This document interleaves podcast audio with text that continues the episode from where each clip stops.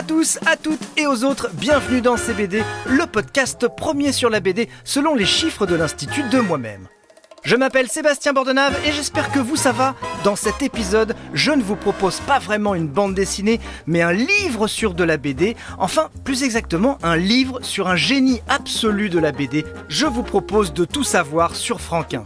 Ça s'appelle Et Franquin créa Lagaffe, 400 pages d'entretien entre Franquin et Nouma Sadoul, sorti une première fois en 1986. Rapidement, rupture de stock.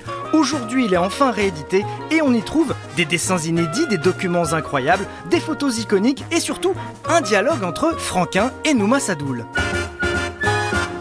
Nouma Sadoul, c'est un dingue de BD. Il a un certain âge, ce qui lui a permis, dans le milieu de la bande dessinée, de décrocher des entretiens prestigieux et approfondis avec Hugo Pratt, Moebius, Gottlieb, Uderzo, Franquin et même Hergé. Franquin, eh bien c'est André Franquin, illustre dessinateur belge disparu en 1997. C'est le papa du Marsupilami, il a dessiné Fantasio, Spirou et la star aux espadrilles, Gaston Lagaffe. On lui doit aussi deux albums cultissimes qui s'appellent Idées noires, des BD conçus pendant sa dépression, qui sont pourtant d'une drôlerie absolue.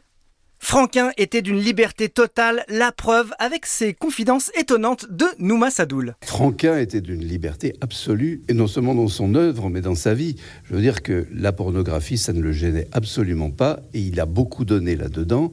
Moi, mon album, de, mon carnet de dessins originaux est rempli de, dessins pornographiques d'André Franquin.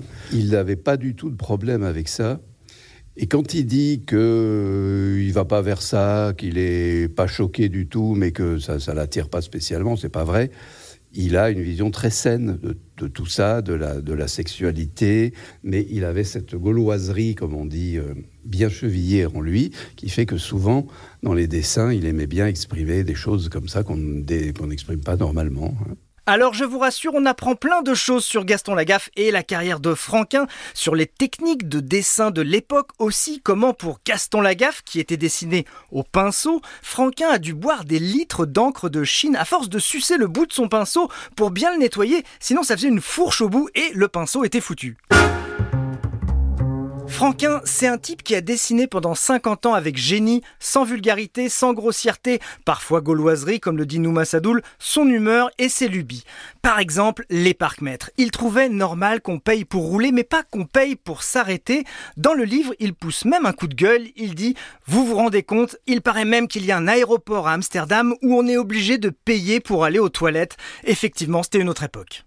Dans ce livre, Et Franquin à la gaffe, on apprend que Franquin a toujours minutieusement contrôlé l'image de Gaston Lagaffe. Il a même refusé que la CGT utilise un dessin de Gaston. Le seul croquis subversif de Gaston, signé Franquin, c'était pour l'UNICEF. On y voit Gaston Lagaffe donnant le biberon à un petit Africain sous-alimenté, sauf que le biberon, c'est en fait une bombe, et la légende dit « Est-ce que vous êtes vraiment certain que nous les aidons ?» Franquin a expliqué ce dessin en disant que par parfois il est plaisant de déplaire. En tout cas, ce livre d'entretien de Nouma Sadoul, lui, vous plaira, j'en fais le pari. Ça s'appelle Et Franquin crée à la gaffe. Il est édité chez Glénat. Voilà, CBD, c'est fini. Merci de votre écoute et à la prochaine fois pour une prochaine fois. CBD est un podcast européen studio produit par Sébastien Guyot et réalisé par Christophe Davio. C'est du boulot. Ce podcast vous a été présenté par Sébastien Bordenave, qui lui-même est maintenant présenté par Frédéric Tadei.